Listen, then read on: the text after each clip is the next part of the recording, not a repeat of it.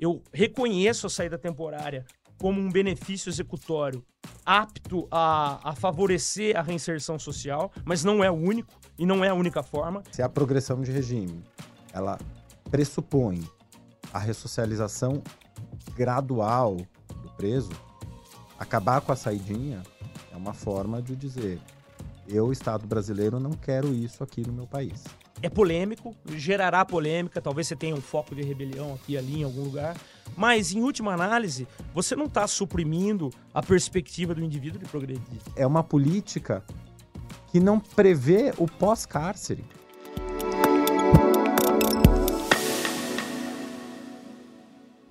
Olá, muito bem-vindos a mais um podcast Estadão Dois Pontos, o podcast que toda quarta-feira traz um tema novo para debater com você que está assistindo. Por que, que eu digo com você? Porque você vai ouvir dois pontos de vista que não necessariamente são antagônicos, podem ser complementares, mas que você vai ter a própria ideia e o próprio ponto de vista deste assunto após toda a nossa conversa aqui, que dura uma hora. E o tema de hoje: saidinha dos presos. A morte de um sargento da Polícia Militar em Belo Horizonte no mês de janeiro fez com que o Congresso retomasse a discussão de um projeto que se arrasta na casa há mais de uma década. A proposta acaba com essas saidinhas dos presos. O homem que foi apontado como autor desse crime em Belo Horizonte estava numa dessas saidinhas. No final do ano passado, no ano de 2023. Os casos de presos que não retornam e reincidem no crime se espalham pelo país. Dados da Secretaria de Segurança de São Paulo, por exemplo, da Secretaria de Segurança Pública, mostram que no estado, nos últimos anos, em média, cerca de 5% dos beneficiados com essa medida não retornam a esses presídios. E aí tem um outro ponto, né, que é justamente a reincidência de crime. Em dezembro, por exemplo, 11% dos recapturados em São Paulo foram flagrados cometendo crimes. A saída temporária é um benefício concedido aos presos do regime semiaberto, que se enquadram em algumas exigências no cumprimento da pena. As saidinhas devem ser encerradas ou esse mecanismo deve ser aprimorado? Quais são os gargalos? Quais são os problemas? E qual é o benefício de manter, por exemplo, essa saída para os presos? é um tema que gera discussões acaloradas. Aqui a gente vai trazer duas pessoas super especializadas para debater. E também, você sabe que tem o jornalista setorista para me ajudar na condução desta conversa. Então, começo por ele, o nosso colega do Estadão, o Marco Antônio Carvalho, que é editor assistente de Metrópolis. Muito bem-vindo, Marco. Obrigado, Zé. E para debater esse assunto conosco, eu tenho o Alexandre Darugi, promotor de justiça em Campinas, responsável pelo Departamento Estadual de Execução Criminal da Quarta Região. Olha só, que congrega 28 unidades prisionais do regime fechado e semiaberto no estado de São Paulo. Ou seja, tem que se deparar com isso o tempo inteiro e com essa decisão o tempo inteiro. Muito bem-vindo. Obrigado pelo convite, agradeço a oportunidade de participar do debate aí, Rosiana Marco. E também conversa conosco o Guilherme Carnelos, que é presidente do Instituto de Defesa do Direito de Defesa e advogado criminalista. É também associado fundador do Inocente Project Brasil. Muito bem-vindo. Obrigado, Rosiane. Muito obrigado, Marco, pelo convite. É um prazer estar aqui. É, eu vou começar com uma pergunta ampla e aí a gente vai afunilando, porque acho que é essa pergunta que a gente coloca na abertura mesmo do, do programa. Assim, tem que acabar ou tem que aprimorar? Quem começa? Posso falar? É, Rosia, eu, eu acho assim que, é, como você colocou no início ali, é, as discussões tendem a ser acaloradas sobre esse assunto e, e geralmente são polarizadas, né? É, ou tira todo o benefício ou não mexe em nada. Isso, é, é, essa polarização é que acaba suscitando um debate que às vezes não, não, não encaminha para a melhor solução. eu, eu, eu acho assim que a o ideário por trás da solução disso é a própria, o próprio funcionamento do, do, sistema de justiça criminal. Como que deve, qual que deveria ser a ideia por trás da aplicação é, da, da, justiça criminal hoje? Inclusive é uma frase de um conterrâneo seu lá, o pernambucano, Everardo Cunha Luna, é, é uma frase citada no livro do Mirabete, no primeiro volume do livro do Mirabete, que ele diz o seguinte: a punição sem a ressocialização é vingança. E a ressocialização sem a punição é desonra. Então, quando você é, é, fomenta um discurso muito punitivista, você está olhando só para o aspecto de vingança da punição. E quando você é, pensa muito na ressocialização sem verificar que pensando muito dessa forma você aumenta consideravelmente o risco social dentro da execução penal, aí então você é, é, deixa de é, garantir que o sistema funcione a contento, que é o que parece que está acontecendo, parece ser o sentimento atual, né? Como disse o Espiridião a mim agora na, na, na comissão de segurança pública que houve no Senado, ele falou bem assim: a saidinha exorbitou. É, os fatos é que estão trazendo a gente para o debate novamente. Essas três mortes emblemáticas que ocorreram agora, tanto do sargento Roger Dias, que inclusive um adendo da legislação vai ser para colocar o nome dele nessa lei, né? Da cozinheira é, em Campinas e de um outro rapaz lá em Balneário Camboriú. Essas mortes violentíssimas perpetradas por indivíduos que estavam no gozo de saída temporária é que nos trouxeram aqui hoje. Então é um debate que ele precisa é, é, buscar um denominador comum e eu acho então que é possível uma solução é, que, que encaminhe nesse sentido. Talvez não retirar completamente o benefício, mas rever e, como eu pretendo mostrar aqui hoje, é, buscar solução para algumas distorções na aplicação dele. Só para até complementar aqui, antes de passar para o doutor Carnelos, é, quando, quando, quando o Daruji fala sobre essa questão da votação na Comissão de Segurança Pública para Ambiental, o que, é que aconteceu? Nessa terça-feira, dia 6 de fevereiro, a Comissão de Segurança Pública do Senado votou um projeto. Esse projeto passou 11 anos tramitando na, na Câmara dos Deputados, depois foi para o Senado, ficou mais dois anos ali, basicamente, estava lá desde 2022, esperando votação. E aí depois, por isso que eu abri aqui o programa falando que essa, essas mortes, né, no caso a, a morte do sargento, é, isso fez com que fosse retomada essa discussão no Congresso. E aí nessa terça-feira, dia 6 de fevereiro de 2024, votação na Comissão de Segurança Pública aprovado o projeto, que aí sim acaba com as saidinhas. Esse projeto, uh, o, o, relator, que era o senador Flávio Bolsonaro, ele aceitou uma emenda colocada pelo senador eh, Sérgio Moro, que permite, e a gente vai detalhar mais isso aqui ao longo do programa, que permite também que, eh, no caso, acaba com as saidinhas, mas abre uma exceção no caso de educação, por exemplo, e trabalho. A gente vai detalhar isso também aqui. Agora, de uma forma geral, a gente retoma a pergunta inicial é, para ti. Acaba, né, é necessário acabar ou não? Tem que realmente reformar? É, qual é o que é que tem que ser feito agora? É, eu acho que é muito difícil dar uma resposta. Eu concordo com o Daruji quando ele diz que existe uma discussão polarizada e que a discussão polarizada não constrói. Né?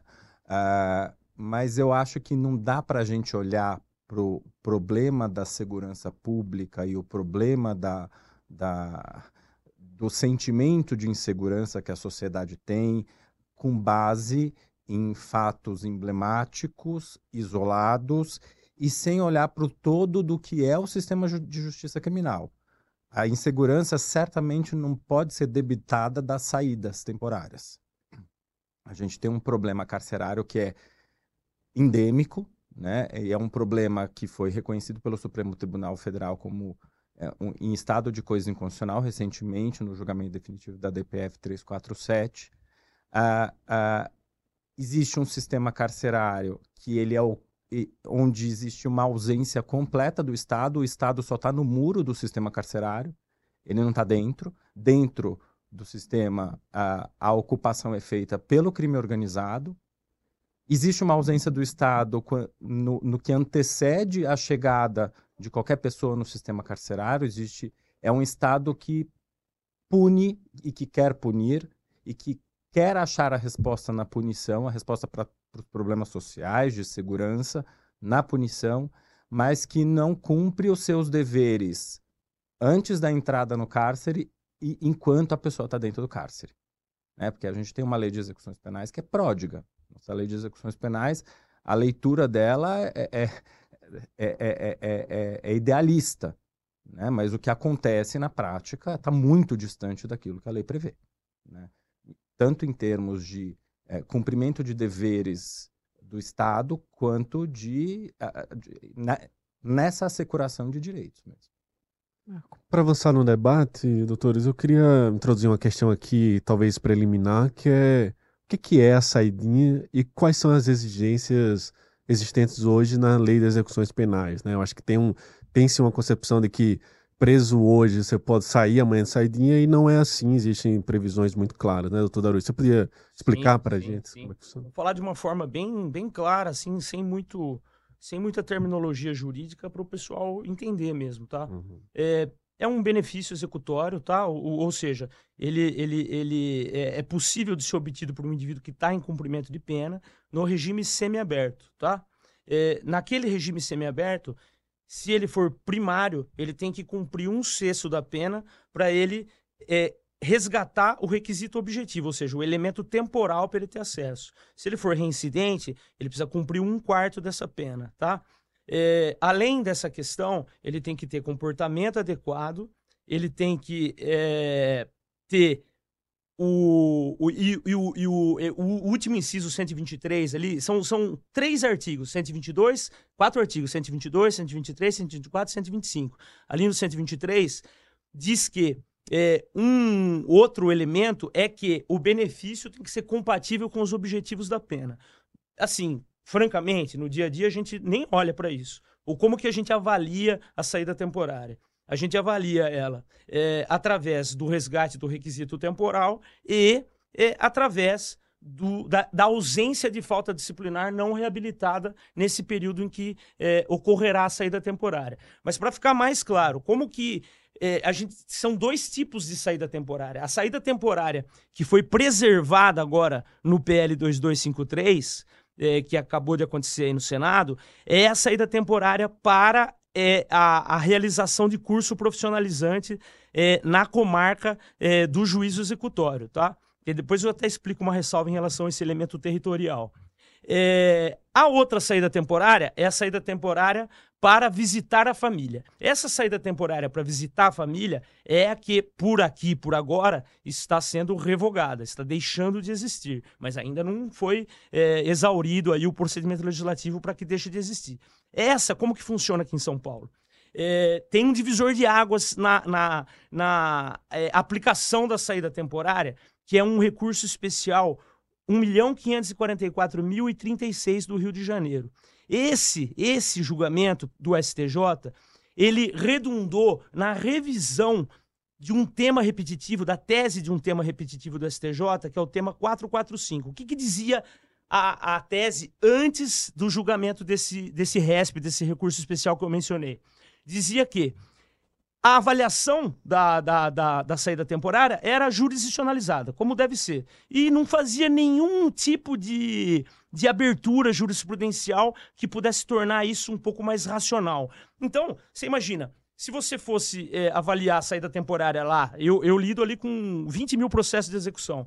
Como é que eu vou analisar 20 mil saídas temporárias num determinado período do ano? Não tem como. Então, a partir desse julgamento, o STJ ele, ele, ele, admitiu uma racionalização dos expedientes de saída temporária e admitiu que fossem criadas listas é, expedidas pelos diretores das unidades prisionais de regime semiaberto. Essa lista ela gera um expediente lá no DECRIM, ela gera um expediente autônomo. Nessa lista, ele já está dizendo quem é apto e quem é inapto, e aí, então os aptos acabam conseguindo e os inaptos não, tá?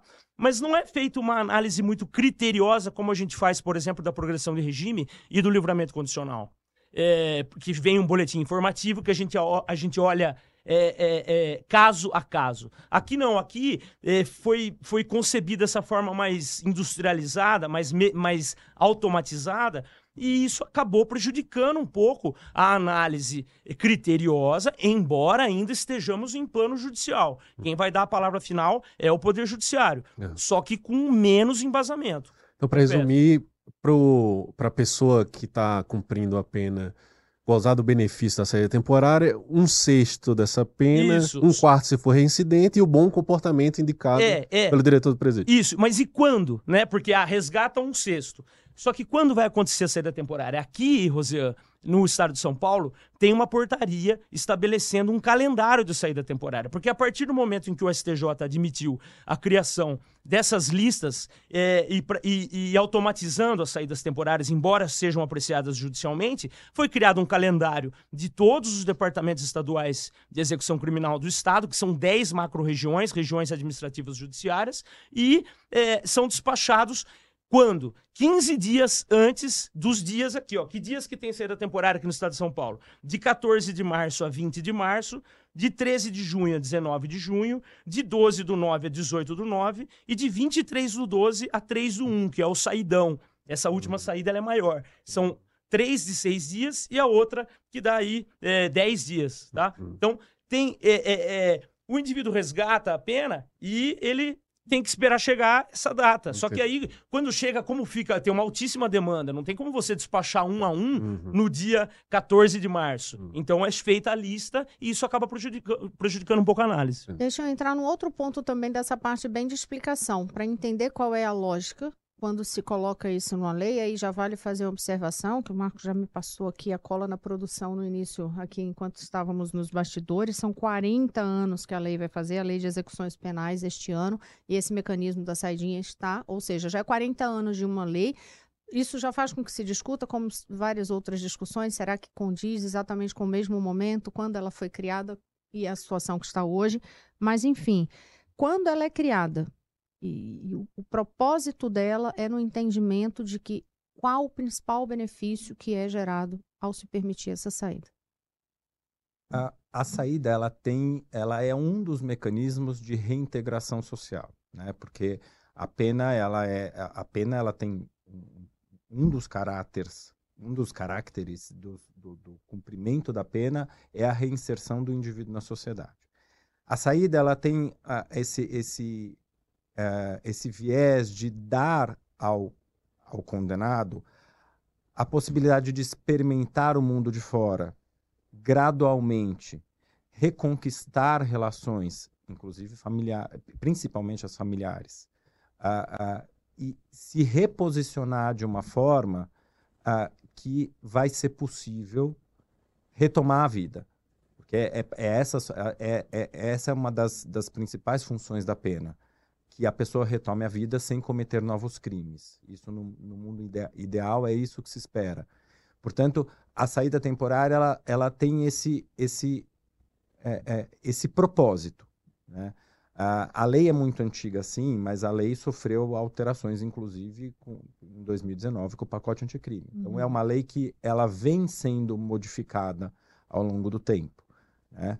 A, a gente tem um, um, hoje um, um um mecanismo uh, que eu acho que vale lembrar, uh, porque a gente está tratando aqui de crimes violentos com resultado morte cometido por pessoas que tiverem saída temporária e tomando esses fatos como, uh, como patamares de uma mudança, como marcos divisores de uma, de uma possível mudança, mas a própria lei ela excepciona, ela, ela impede a saída temporária para quem está cumprindo pena por crime hediondo com resultado morte. o projeto de lei agora está modificando isso para ampliar não só para crime hediondo com resultado morte, mas também para crime cometido com violência ou grave ameaça. Crime hediondo com resultado morte, latrocínio, homicídio qualificado, né? Exatamente. Teria outros, mas mais difíceis de acontecer. Genocídio, por exemplo. Uhum. Entendi. Agora, é, tem um argumento, e eu vou puxar por, por, por você. É, tem um argumento que se faz olhando números. Estatística é sempre uma coisa curiosa, né? Porque você tem várias formas de analisar números. Uma das análises que se faz é, olha, a população fica muito em pânico, as pessoas que são a favor de acaba de vez com esse mecanismo da, da saída temporária, é de que, ah, só 5%. Você imagina, é 5% dos presos que não voltam. Só que dentro desses, a gente viu os dados de São Paulo, por exemplo, agora do final do ano, desses 5%, você tem ali 11% que cometeram crimes de novo. Aí você ainda, ainda assim, ah, mas olha o percentual. Aí se você olha o percentual, parece pouca coisa. Quando você vai olhar em número, Aquilo ali eram mil e tantos, eu não tenho aqui de cabeça, a produção até me passou, eu não, não, não tô conseguindo achar aqui no papel nesse exato momento, provavelmente é, o Daruji tem, mas eram mil e tantos, né? Mil e tantas pessoas, mil e tantos presos em dezembro que não voltaram. Setecentos e tantos presos que cometeram crimes de novo. Então, se você olha um percentual, parece pouca coisa. Mas se você imaginar que são mil e tantos presos que deveriam estar cumprindo pena e que não voltaram para o presídio, é muita coisa. Mas é que eu não acho que dá pra gente se distanciar do percentual. Porque se for pensar percentualmente, a gente tem uma população carcerária de 850 mil presos. né? Então, mil é, não, é, não é uma coisa tão considerável pensando na, na- na quantidade enorme de presos que a gente tem e na extensão territorial também que a gente tem. Não são mil pessoas que estão concentradas num bairro de São Paulo cometendo crimes e que isso geraria certamente uma, uma sensação de insegurança muito forte. São mil pessoas que estão espalhadas. né? Então, é, é- é- é- eu não estou tirando a gravidade disso. É- é, existe um olhar que precisa ser feito, mas eu acho que é um olhar que precisa ser global. Né? A gente tem um o sistema, o- o regime semiaberto é uma, é uma piada no nosso país, especialmente no estado de São Paulo. Por quê? Porque a lei estabelece que o regime semiaberto será cumprido em colônia- col- colônias, industriais, colônias penais industriais ou agrícolas. Ela é cumprida no sistema penitenciário. E se a pessoa não tem a possibilidade de um trabalho externo, e quem, e quem dá emprego para um preso? Não existe um programa de governo efetivo que empregue pessoas do regime semiaberto. Então, as, as pessoas estão no regime fechado, a verdade é essa. Elas, elas têm direito ao regime semiaberto, nominalmente elas estão no regime semiaberto, mas elas não cumprem o regime semiaberto. E daí a única possibilidade de reintegração que existe, que é a saída, agora está sendo. tá- tá- tá- est- está, se está num caminho de revogar. né? Então, assim, é, a gente está no Estado democrático de direito. O Estado tem que prover estrutura para que a- a- o cumprimento da pena se dê de acordo com a lei. Se o Estado não prover essa estrutura, quem paga, é- quem, quem há de pagar o preço disso não é o preso, mas é o preso que paga. É o é- pre- é o preso que, que continua num regime mais severo do que ele deveria estar. É, e aí, de toda forma, eu insisto nos números e nesses casos de reincidência, e entendendo a, a observação que o senhor faz, mas aí também eu fico imaginando essa família que está lá e que a pessoa foi morta por um preso, quer dizer, ela podia ser assassinada por qualquer criminoso, ia ser algo que a gente não tem como imaginar, essa situação dessa família, essa dor. Mas quando se põe, era alguém que estava, em tese, impedida de cometer um crime, e aí o Estado permite que ela saia. E aí ela comete o crime e mata alguém. Como explicar isso para essa família de que não, esse preço.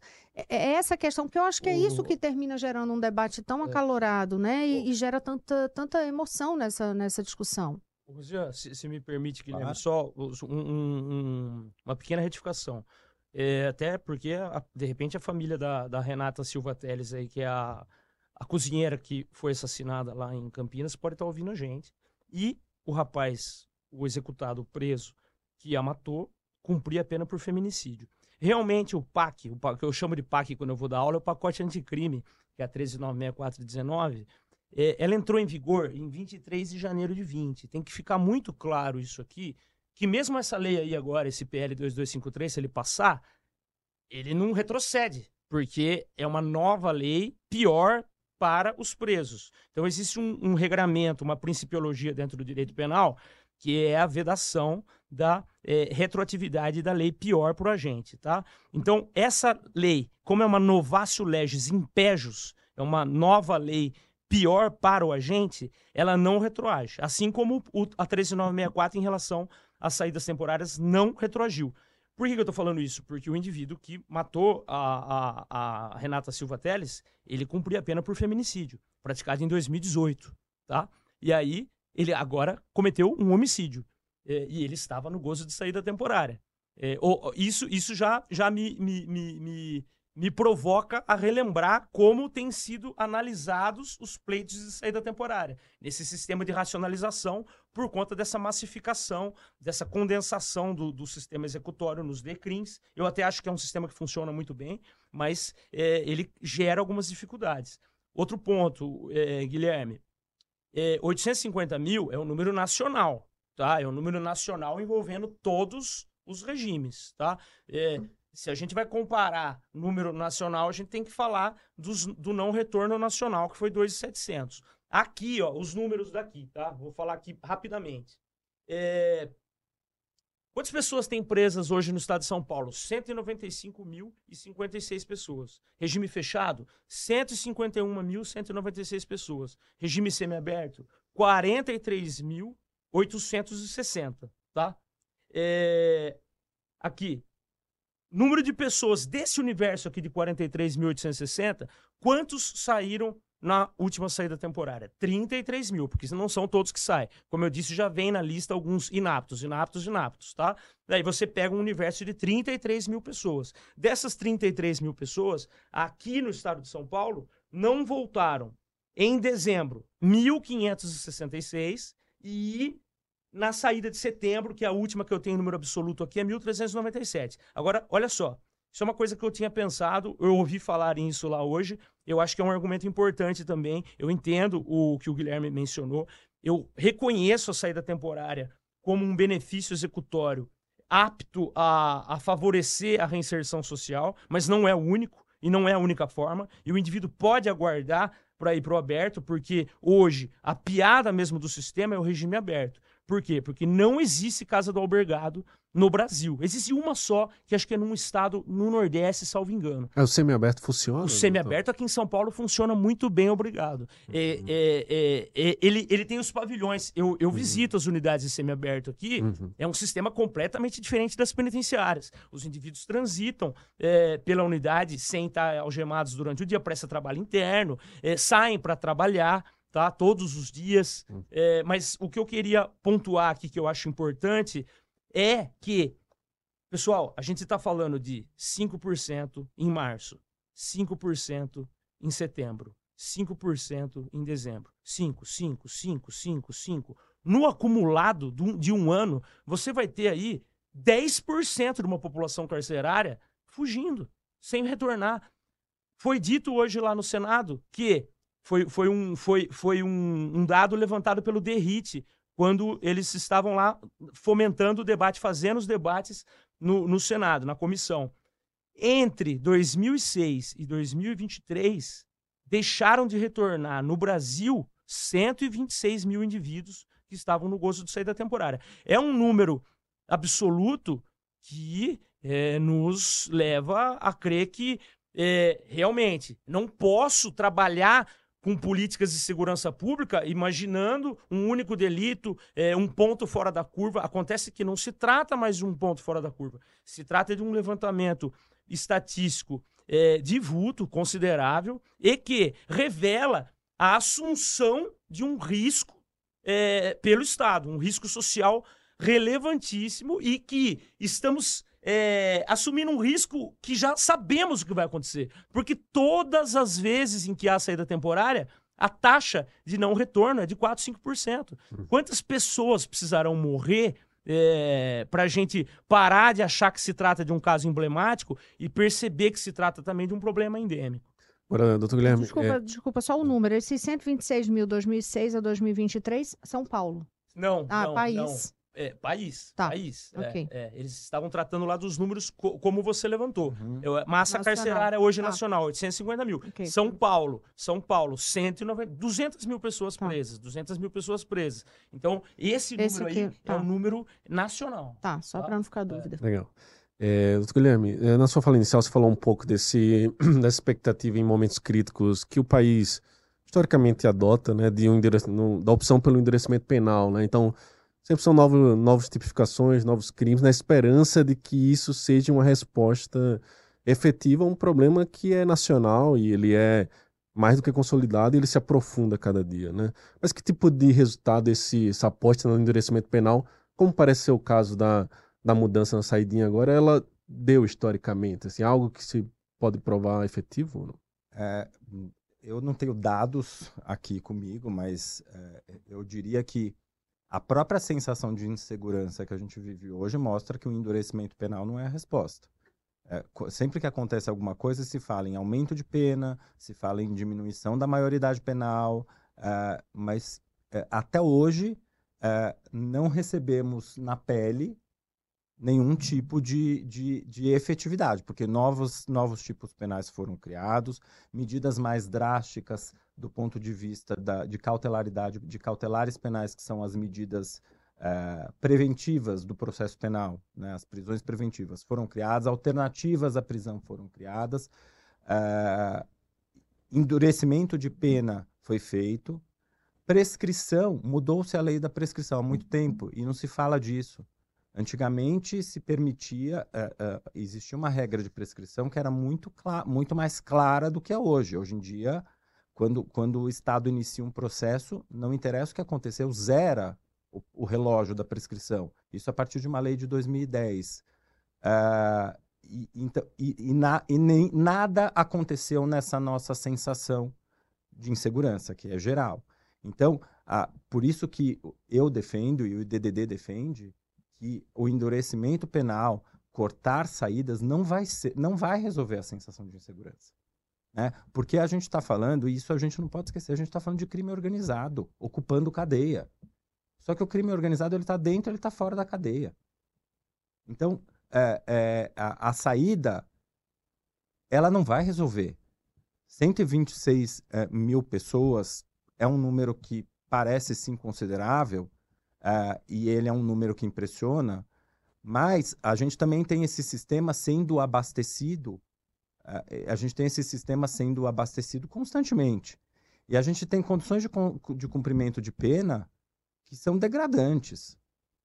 Né? as condições, é, é, o, o, relato que eu ouço e o relato que eu vejo é de pessoas com, com condições de higiene péssimas, com pena de fome, porque as pessoas passam fome na cadeia, é, é, as pessoas são colocadas na cadeia são tratadas que nem animais.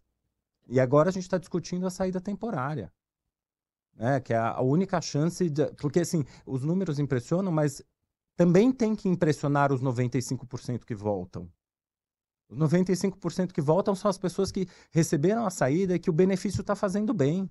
Essa medida existe em outros países? Eu não tenho dados, mas. É, eu, eu, eu, procurei, eu procurei levantar, é, é, menciona-se que existe, mas é que eu creio que o formato seja distinto. É, por exemplo, nos Estados Unidos, é, é, do que eu pude ler lá, é mais ou menos o que a gente gostaria que fosse aqui. De você avaliar aquele caso concreto, sem criar esse, esse mecanismo de lotes de saída temporária em datas pré-definidas é, é, um benefício que me parece aí que no mundo ocidental aqui e ali encontra essa aplicação, mas também não tenho dados sobre é, uma, uma, uma, reincidência tão acachapante assim como acontece aqui. Mudar, por exemplo, esse mecanismo, em vez de serem essas listas, né, esse pacote para autorização de saída e passar a ser caso individualizado, seria o caminho? E haveria estrutura no país para garantir isso com a população carcerária tão grande? Esse é um grande problema nosso do país, de forma geral, não só da execução penal, mas de, do, do sistema judiciário como um todo. A gente é um país que judicializa demais. Né? Então, a gente tem um poder judiciário que é, o Darujo vai concordar comigo nisso. A gente tem um, um, um poder judiciário que é absolutamente assoberbado. Né? A, a lista que vem da, dos, dos, presídios, ela não deixa de ser um, uma avaliação do diretor da unidade prisional, né? ela é uma avaliação. Né? Então, o, o, o, Poder Judiciário, o Ministério Público, a Defensoria, eles acabam se, se tendo que confiar nessa lista. Né? Tanto que a proposta de emenda do Moro é para excluir a apreciação do Poder Judiciário, coisa que eu sou radicalmente contrário. Né? Eu acho que tem que ter o, Poder Judiciário e o, o que qualquer pessoa é, que está submetida a um processo, seja executório, seja de conhecimento, quer, é um Poder Judiciário presente e atuante. Né? Isso é um direito fundamental. Ele, a, a, duração razoável do processo é um direito fundamental. Né? E ao ser um direito fundamental, É, mas é um direito fundamental que nem sempre o Poder Judiciário consegue atender, porque é muita gente para pouca estrutura. É, doutor Daruji, é, quando o senhor fala em ajustes, né, é, o que, é o senhor acha que seria mais efetivo é, quando a gente observa a consequência que essa mudança sobre a saída pode ter? Que, que, que, tipo de mecanismo implementado poderia oferecer um controle melhor sobre quem sai e o monitoramento dessa pessoa? Né? É, em São Paulo chegou até a ser cogitado tornozeleira, mas são 30 mil tornozeleiras, o que é difícil, né? É, ou são 30 mil análises processuais em um dia, cinco vezes por ano para você fazer. Porque assim, o, o Marco, o, a legislação, ela prevê lá que a, o indivíduo poderá sair por sete dias, é, podendo ser deferida a medida em mais quatro oportunidades. A rigor pela LEP, são cinco oportunidades de no máximo sete dias. Tá? Até haveria aqui na, na, na regulamentação de São Paulo uma pequena é, distinção em relação ao que determina a LEP. Tá? É, a ideia, inclusive, que está nesse RESP 1.544.36 do, Rio de Janeiro, da relatoria do Rogério Schietti, a ideia é de não prolongar o indivíduo mais que sete dias, justamente porque quanto mais tempo ele fica solto, menos ele vai querer voltar. Essa é a ideia central ali do julgamento que eu li o voto. É, agora, em tese, tá? Vamos imaginar que não passe do jeito que passou aí na, na, na, na Comissão de Segurança Pública. Vamos supor que haja algum outro aditivo ali e tal. É, uma, uma redução no número, porque quando o Guilherme fala que a, a a LEP é pródiga, a meu ver, eu, eu vejo prodigalidade na concessão de benefícios executórios. São muitos benefícios. Também não vejo um, endureci um endurecimento do direito penal, como foi dito. É assim, você vê, lá atrás, a lei dos crimes hediondos, ela previa um regime de pena integralmente fechado para crimes hediondos. Isso foi declarado inconstitucional, tá? É, você, ter, você tem aí é, tráfico de drogas. O tráfico de drogas, ele foi banalizado com a criação do tráfico de drogas privilegiado. É, reconheço que às vezes tem um indivíduo ali que é o marinheiro de primeira viagem, um indivíduo que incorreu no tráfico por uma série de, de, de situações socioeconômicas, mas é um crime que ele é catalogado como hediondo por uma disposição da Constituição Federal e de repente você criou uma forma privilegiada que é, banalizou o tráfico de drogas. Hoje, se você é, puxar a massa carcerária aqui, a grande maioria seria o tráfico hediondo, né? o tráfico não privilegiado e roubo. Tá? É, mas retomando ali a questão, talvez uma diminuição é, no número de saídas, porque a legislação fala podendo ser deferida em mais quatro oportunidades, tá? E estabelecendo uma distância mínima de 45 dias entre uma e outra. Aqui até um pouco mais, como a gente viu, né? Março, setembro, qual que é o outro dia? é março, setembro, é março, junho, setembro e, e dezembro, né? Uhum. É mais distante. Mas então, talvez equa, equacionar, equalizar isso daí para buscar é, uma ideia da ressocialização que não implique o que eu falei no começo da minha fala do advogado conterrâneo seu lá. É, desonra. E desonra quem? A sociedade. Porque quando você, é, como a Rosia colocou, quando você coloca na rua um indivíduo na saída temporária, você está assumindo um risco. Ele está em cumprimento de pena. Você está crendo nele, você pode colocar uma tornozeleira eletrônica. Mas quando você é, toma conhecimento de que houve um homicídio praticado por ele, você é, falhou. Houve uma falha. Né? Ele poderia ter ficado na unidade prisional e não ter cometido esse crime. Então, assim, de certa forma, é, é, o Estado acabou é, permitindo que acontecesse esse tipo de situação. Mas não falhou também na precariedade da estrutura? Falhou, falhou na precariedade porque a estrutura, é, como a demanda é muito, existe realmente muita gente presa, é difícil de a gente gerir esse sistema.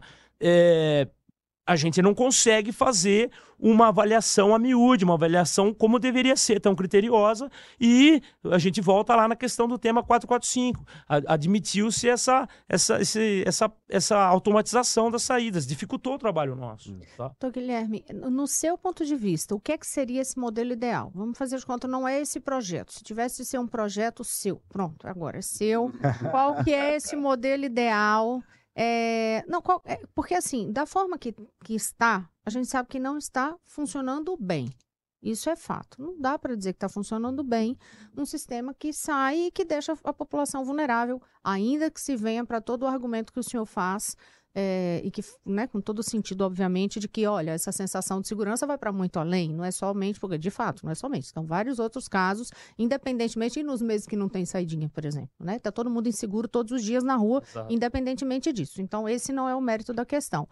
O mérito é, considerando, fechando esse, esse, esse quadrado aqui de que o que a gente está discutindo é, são essas pessoas que saem e esses casos que ocorrem de reincidência de crime e de não retorno. Porque para muito além do, do não retorno, o problema maior é realmente essa reincidência de crimes.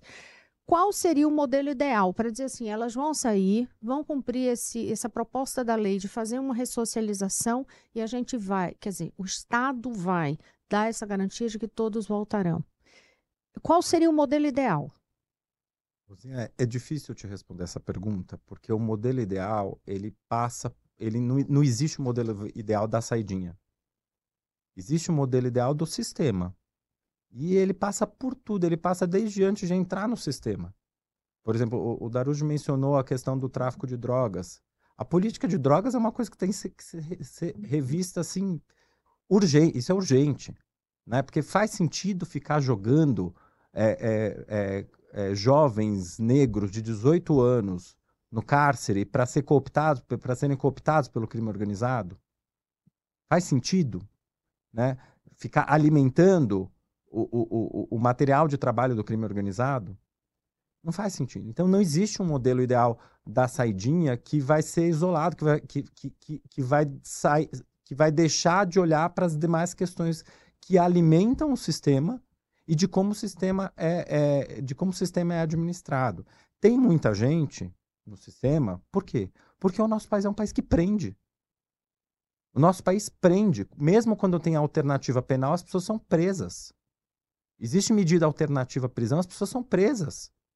Então o sistema é constantemente alimentado de pessoas que muitas delas não precisariam ir para lá.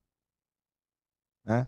É, então, assim, o, o- o- eu, eu tô aqui com esse computador só porque eu queria ler um trecho do que o Flávio Bolsonaro fala, que para mim é uma contradição sistêmica gigantesca. Quando ele fala no, no, no projeto, ele fala: o nosso sistema carcerário, infelizmente, encontra-se superlotado, em muitos estados com instalações precárias, o que impede a devida resso- ressocialização dos presos. Aí, ao invés do Estado assumir essa culpa e falar, bom, o que, que eu vou fazer a partir disso? A solução é o preso pagar o, o, o, o- preço. Vamos lá. Assim, ao se permitir que presos ainda não reintegrados ao convívio social se beneficiem da saída temporária, o poder público coloca toda a população em risco. Mas é o poder público que atingiu essa população carcerária. Por que, que essa pessoa que está no cárcere, ela. Porque, é, sim, a lei é pródiga no estabelecimento de direitos, mas são poucos os que são cumpridos né, ah, pelo Estado. Então, assim, é, que, quais são os- as unidades prisionais brasileiras que, em que existe efetivamente é, oferecimento de educação profissionalizante no cárcere, ofer- oferta de emprego profissionalizante, que é aquela em que a- as pessoas saem de lá efetivamente com uma oportunidade de vida? Não existe. Mas eu também não, não acho que eu posso ser aqui eh, apontar o dedo para a cara do Estado, porque isso não existe também para as pessoas que estão fora do cárcere. Então, é uma solução muito complexa que não passa só pelo direito penal. E é isso que é esse o recado que eu gostaria de transmitir, que não se pode pensar na saidinha, saidinha isoladamente. Posso responder essa também? Por favor. Me vem só uma palavra à cabeça: investimento. É, Para que se atingisse algo perto do ideal, haveria necessidade de fazer mais investimento, tá? Eu imagino assim, me, me permita aqui fazer uma, uma, uma metáfora doméstica, só em relação à saidinha, só para a gente é, trazer uma figura de linguagem aqui para deixar bem claro. Se tem um vazamento na tua casa de um cano, o que, que você vai fazer?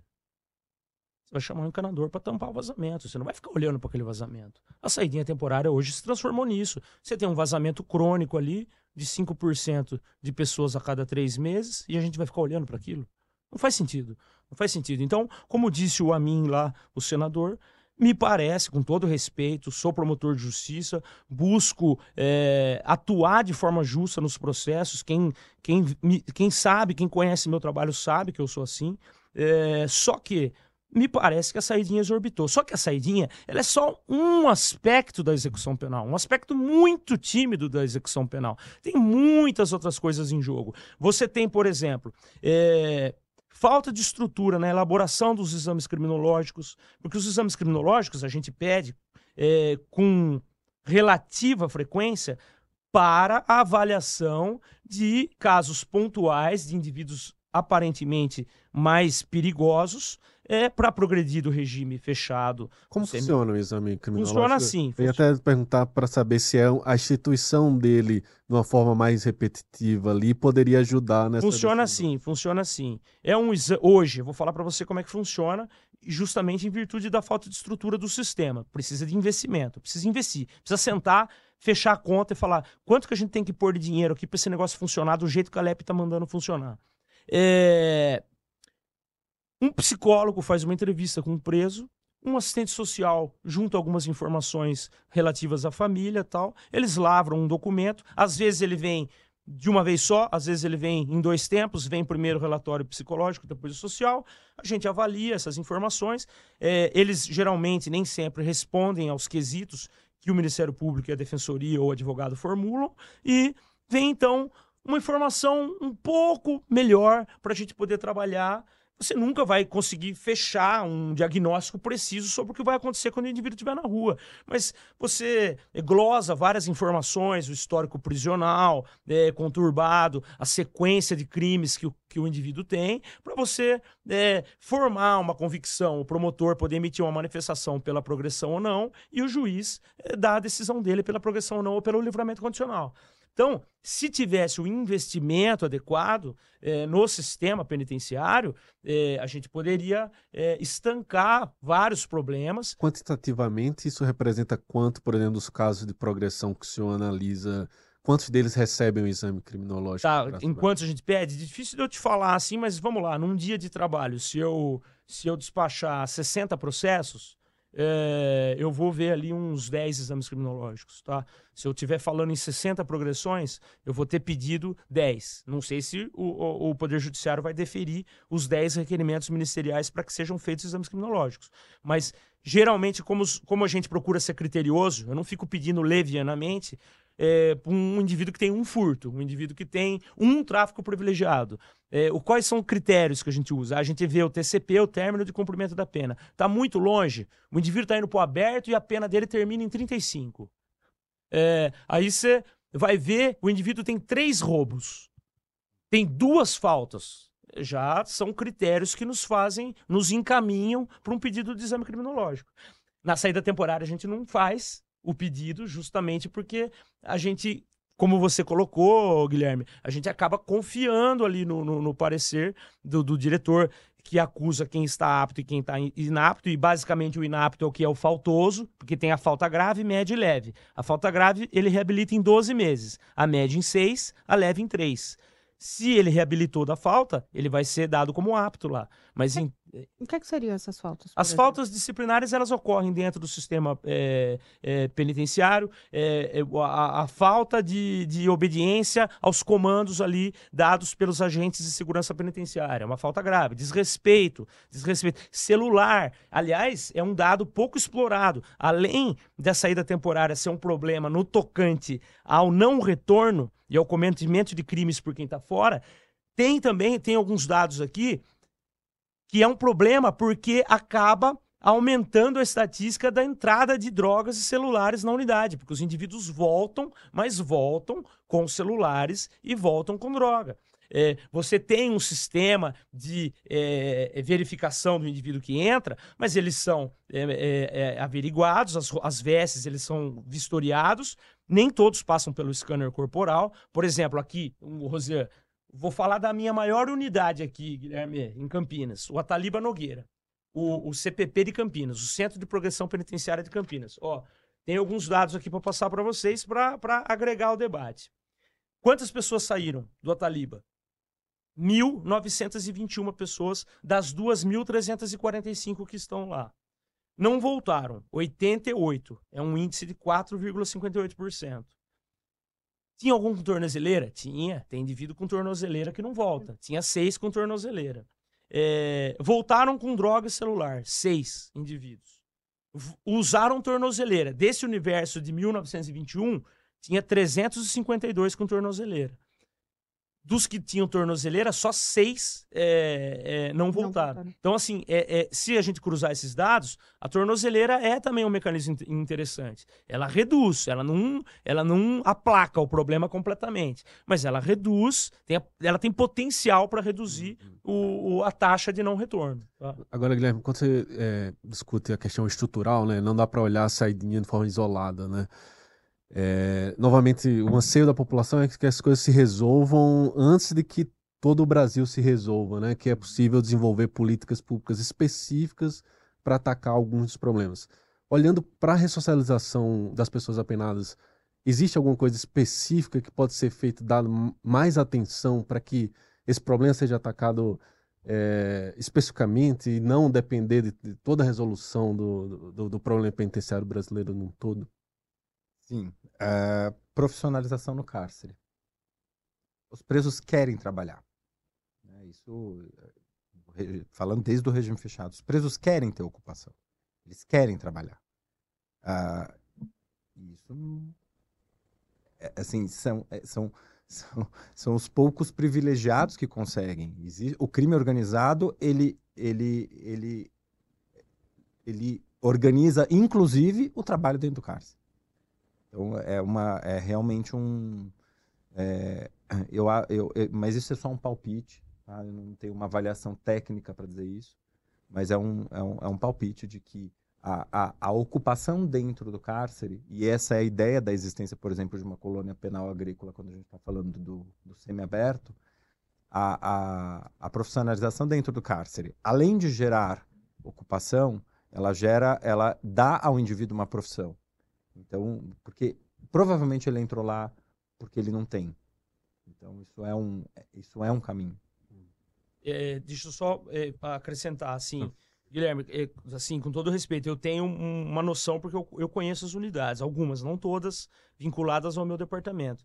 Você já entrou na cozinha de Franco da Rocha, da unidade? É, você já entrou lá? Não. Tá.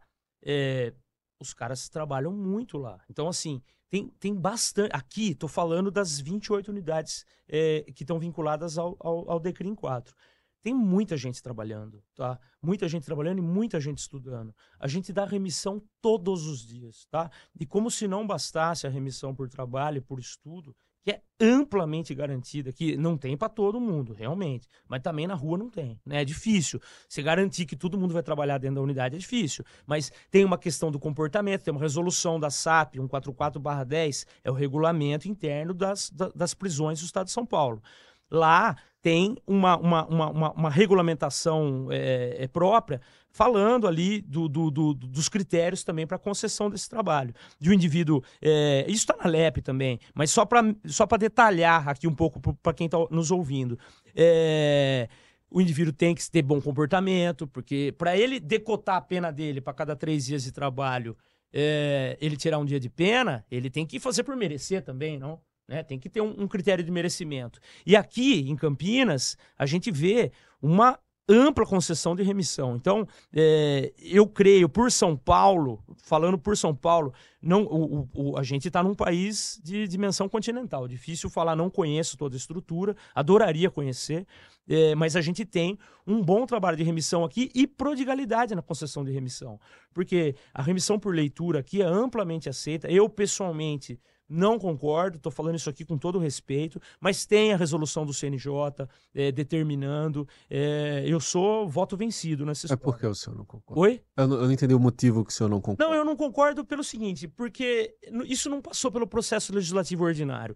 Remissão é matéria de direito penal. Direito penal, pela Constituição Federal, não sei se é o 22 ou 24 é, da Constituição, tem que passar no parlamento. Tá? O, o, parlamento não apreciou isso, isso não, isso não está na LEP, isso está dentro de uma resolução do CNJ.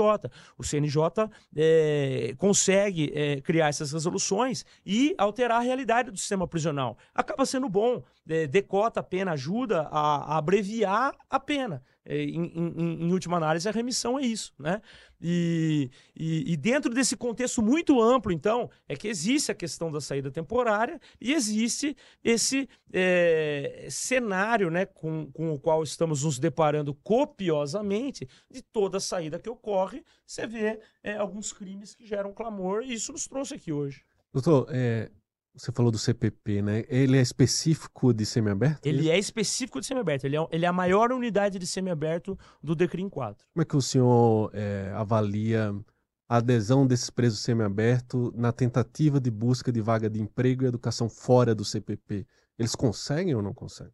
Então, é, eu não tenho, assim, eu vejo alguns requerimentos, tá? O trabalho, é, o, o, você falou estudo ou trabalho? Estudo e trabalho. Ah, tá, tá. Uhum. O, o, estudo, ele seria uma hipótese de, é, sair, de uhum. saída temporária, tá? O indivíduo sair da unidade do semiaberto para estudar, ele tem que conseguir isso através da saída temporária, que é a hipótese de saída que está remanescendo no PL 2253, tá? Você acha que esse, só essa reminiscência ela não vai praticamente inviabilizar a saída porque não ela não vai mas ela vai ela vai ela vai se tornar a, a saída temporária mais criteriosa hum. porque o indivíduo que sai de saída temporária para estudar ele sai todo dia ele não vai sair um dia só da semana. Ele não vai sair sete dias e voltar e esperar três dias para sair. Se ele for fazer faculdade, ele tem que sair todos os dias entendeu? É, só que a gente avalia, ele vai fazer a prova, vai juntar, uhum. é, é, uma, vai ser uma análise muito mais individualizada daquele requerimento de saída temporária, como existem alguns. A gente, a gente despacha esse tipo de uhum. requerimento. Uhum. Ah, saída temporária, que o indivíduo quer fazer um vestibular, porque ele vai fazer a prova e vai ingressar. A gente avalia se ele preenche, se ele tem bom comportamento, se o escopo está atendendo o interesse da pena e por aí vai. No entendimento do senhor, se esse projeto continuar da forma que está, foi aprovado na Comissão de Segurança Pública, agora CCJ na sequência e, e plenário do Senado. Digamos que aprova acabando com as, essas saidinhas. Qual é o maior prejuízo ou o maior risco que o senhor enxerga que pode ocorrer? O maior risco é, é, é o Estado assumir que, que a, o, a progressão de regime não existe. Né? Se, se, se, se a progressão de regime ela pressupõe a ressocialização gradual do preso, acabar com a saidinha é uma forma de dizer: eu, Estado brasileiro, não quero isso aqui no meu país. Esse é o risco. Né? É, é... E daí a gente está a gente está atacando diretamente uma das finalidades uma das finalidades da pena, que é a ressocialização. Isso em termos é, teóricos, sobre o que, é que significaria em termos teóricos no seu ponto de vista. Mas e na prática, no dia a dia, para a vida desse preso e para essa é, estrutura prisional hoje no país? O Se houver algum risco, por ser, exemplo? O ser humano, de forma geral, ele precisa ter perspectiva. Perspectiva de melhora. Perspectiva de que amanhã é, é um dia menos que eu estou aqui e depois de amanhã eu, eu vou conseguir sair e e na, no, no ano que vem eu vou conseguir estar na minha família. Agora, se, se alguém cumpre a, a, uma pena de forma completamente isolada, isso tem uma, um grande impacto quando a gente está falando da diferença entre homens e mulheres. Porque as mulheres sofrem muito mais o impacto disso. Né? Porque isso é, isso é, é, é empírico. As mulheres não abandonam os homens que estão no cárcere. Os homens abandonam as mulheres que estão no cárcere. As mulheres presas, elas ficam presas, elas ficam presas sozinhas. Né? E ela, e vamos supor que ela fique isolada. O que vai ser dela quando alguém abre a porta da cadeia e fala pode ir embora? Para onde ela vai? O que, ela vai ter? Qual é a opção de vida que ela tem? Ela precisa comer, ela precisa viver. Qual a opção de vida que ela tem? Eu não estou aqui querendo ser poliana, dizendo que o, crime está justificado, não é isso. Mas é, é, é, é, é uma política que não prevê o pós-cárcere. E quando a gente não olha para o pré-cárcere e para o pós-cárcere, o que sobra é o cárcere. Então, de fato, a gente está fazendo uma opção por um país que vai prender, como a gente já faz, né? Só que agora com um pouco mais de, de, de amparo legislativo. É, eu estou com uma dúvida, a gente já está com um tema bem estourado ali, o tempo, perdão, o tempo bem estourado, mas é, eu, eu, fiquei com uma dúvida, com um ponto que o senhor abordou lá atrás, que é a respeito da questão de como a, a nossa legislação não permite retroagir para prejudicar. Sim. É, eu queria entender, é, de fato, neste caso, sendo aprovado esse projeto da Não forma aprovado. que está. Ou seja, os presos que hoje têm direito à saidinha, para eles essas saidinhas eles, continuariam. É, oco- com uma ressalva, com Ah. uma ressalva, que é uma coisa que eu tive até a oportunidade de escrever quando eu tive uma coautoria de um livro. O 123.3 é o inciso que fala da compatibilidade do benefício com o objetivo da pena, tá? Em tese, muito em tese, a gente poderia acionar esse dispositivo para dizer que para esses crimes que agora a legislação diz que não cabe a saída temporária, como o, o pacote anticrime fez em relação aos crimes hediondos letais com resultado morte, se se colocar agora também nesse contexto os crimes violentos, como parece que vai ser o caso, aí então a gente poderia dizer, eu poderia argumentar para o juiz e dizer que em relação a esses crimes, parece que existe um vetor axiológico ali dentro da legislação que diz que o benefício não é mais compatível com os objetivos das penas aplicadas para esses crimes. Mas é uma construção que eu estou fazendo aqui, tá? Porque a rigor, a rigor, é, pela vedação da retroatividade da lei é, pior ao agente, da lex gravior, que a gente fala em latim, é, essa legislação só terá aplicação dali para diante. Todos os indivíduos que cometeram crimes até um dia antes da entrada em vigor da lei eh, poderão gozar da saída temporária, tá? Mas isso é algo que, por exemplo, seria passível de parar num Supremo? Não, não seria Não. possível, porque é um- é um- é- é- o, o próprio princípio é constitucional. A irretroatividade da, da lex eh, Mas eu digo, por exemplo, se quiser fazer essa leitura que o senhor fez anteriormente. Assim, não, de é- que, ah, em algum caso pode ser que esse encaixe Por- é, retroagiria É, de porque alguma qual, qual forma. que seria a ideia desse entendimento? A ideia seria o seguinte: para aqueles que cometeram o crime sob a égide da nova lei, não conseguirão ex lege, por força da própria lei. Para os que cometeram esses tipos de crime antes da lei, aí então haveria uma, uma- um, um- seria um julgamento, seria ex judice. Haveria uma necessidade de Eu, como advogado, a defesa é- fala por último. É, é, ele, é, a tendência é, seria suscitar um debate, promover um debate, como tudo no direito, entendeu? Então ele vai falar por último. É. É, não, do- do- eu argumentaria como advogado que isso seria uma construção para burlar uma norma constitucional que estabelece que a lei penal não retroage, portanto, essa construção não pode ser feita. Ou seja, Então, se isso. Com certeza isso vai Bom, haver em algum é um momento debate. que haja, se for aprovado o projeto assim, vai haver alguma instância que vai fazer essa leitura, eu digo em termos, né?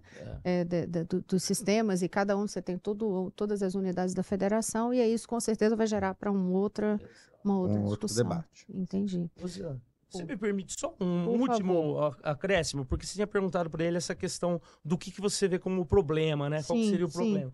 É, eu não vejo problema. Eu, eu, eu acho que vai, é polêmico, gerará polêmica, talvez você tenha um foco de rebelião aqui ali em algum lugar, mas em última análise, você não está suprimindo a perspectiva do indivíduo de progredir. Tá? Porque ele está em regime semiaberto, ele, ele sabe exatamente o percentual que ele tem que resgatar da pena para ele ir para o aberto. E quando ele for para o aberto, ele vai para casa dele, tá? Porque não tem casa do albergado, não tem nada. A gente chama de PAD aqui, prisão albergue domiciliar. Então, assim, não vejo um, um- um problema na, na, na, na aplicação ali é, prática da legislação se houver, a- a- se esse projeto for aprovado. Joia, gente, já está acabando. Vou, claro, deixar espaço para vocês dois fazerem as considerações finais. Já vou agradecer ao nosso colega aqui, jornalista, subeditor de editor assistente de Metrópole do Estadão, o Marco Antônio Carvalho, e passo a palavra para o para o Guilherme Carnelos para fazer as. Aliás, já que você falou que o advogado fala por último, eu vou fazer o de acusação e passo para você fazer a sua conclusão. Pronto, então eu passo primeiro e já agradecendo ao Alexandre Daruji, que é promotor de justiça em Campinas, responsável pelo Departamento Estadual de Execução Criminal da Quarta Região, para fazer essas considerações e muito obrigada pela participação. Eu queria agradecer imensamente, foi um prazer conhecer vocês, conhecer o Marco, conhecer o Dr. Guilherme. É muito bom debater. É, a minha consideração final é, é que, assim, realmente a gente percebe que é um assunto que traz polêmica, tá? Mas é, eu, ouvindo os discursos ali no, no Senado, de todos os senadores que pediram a palavra, eu acho que o, o- o espírito atual, assim, é, revela uma necessidade mesmo de, de revisão do, do, do benefício. Acho que é chegada a hora de, de é, equalizar um pouco isso, é, frear um pouco essas saídas em bloco e prezando pela é, segurança pública. Tá bom? Obrigado. Obrigada a você. E o Guilherme Canelos, que é presidente do Instituto de Defesa do Direito de Defesa e advogado criminalista, associado fundador do Inocente Project Brasil. Suas considerações finais e também muito obrigada. Eu que agradeço a oportunidade de estar aqui. É sempre bom poder participar desse tipo de espaço, porque a discussão é acalorada mesmo. É um prazer conhecer o Darujo hoje, porque é um prazer debater, debate de alto nível. Eu acho sempre, é, sempre poderoso. Né? Uh, o que eu tenho a dizer uh, em, em, em, pouquíssimas palavras é que uh, eu eu acho que essa, essa é uma discussão que é grave. É, o, o, Instituto pode sim ser rediscutido. Isso a gente, eu, eu não nego essa possibilidade. Acho que cabe rediscutir o tema. Mas rediscutir o tema tem que, a rediscussão do, do tema tem que ser feita de forma de maneira informada, em que várias camadas da sociedade civil também possam participar, né? Um, um PL que está parado há 10 anos, uma, uma, um tema que está parado há 10 anos no Congresso Nacional, com mudança de legislatura, agora, com pedido de urgência, vai para votação porque tem um caso emblemático, não me parece ser a melhor solução para o país. A gente está falando de, um, de, um, de, de 850 mil pessoas presas. Né? Uh, então, sim, é importante discutir mas eu acho que tem que ser uma discussão melhor informada e com a participação da sociedade civil e não numa votação célere uh, com pedido de urgência feito num dia uh, em que não estavam presentes os senadores da oposição, por exemplo. E foi o que aconteceu nessa terça-feira. Deixando claro, inclusive, da oposição a esse projeto, a esse né? Projeto, Porque desculpa. esse projeto tem um, um grupo político muito forte de oposição ao atual governo, por exemplo. Né? Só para a gente não confundir as exato, oposições, exato. de oposição, oposição ao, projeto, ao projeto. Porque daí a gente tem ah, uma coisa feita a toque de caixa, e a toque de caixa não se decide política penal. Então, mais uma vez, Alexandre Darugi, Guilherme Carnelos e Marco também, muito obrigada. Mas, claro, eu agradeço principalmente a você que está nos acompanhando até aqui nesse debate acalorado, mas que eu faço questão, inclusive, de ressaltar o que os dois puseram aqui no final, né? Que prazer poder discutir em tão alto nível um assunto tão importante e que gera tanto interesse, né? Da, da população de uma forma geral. Muito obrigada mesmo, assim, é, por nos ajudar a aprofundar esse tema com uma forma tão séria. É isso que a gente precisa, né? Conversar os assuntos sem ser de uma forma rasa. Tudo precisa ser discutido de uma forma para que cada um possa ponderar um lado, ponderar o outro e encontrar o melhor caminho. É o que a gente quer, eu acho que é o que todo mundo quer, é o que todos nós precisamos. Enfim, muito obrigada pela sua audiência. Espero que os pontos de vista colocados aqui no nosso Dois Pontos tenham ajudado você a ter o próprio ponto de vista. Te espero na próxima semana aqui no nosso podcast do Estadão, toda quarta-feira, com um tema novo que tem impacto na vida de cada um de nós. Gostou, curtiu, seu joinha, seu like é muito importante para gente. Aciona o sininho também para receber as notificações dos nossos novos programas. E, claro, compartilha o link, chama mais gente para assistir, vai passando aí nos grupos de comunicação, de suas redes sociais. Esse debate realmente é muito importante. Muito obrigada pela sua companhia. Até mais.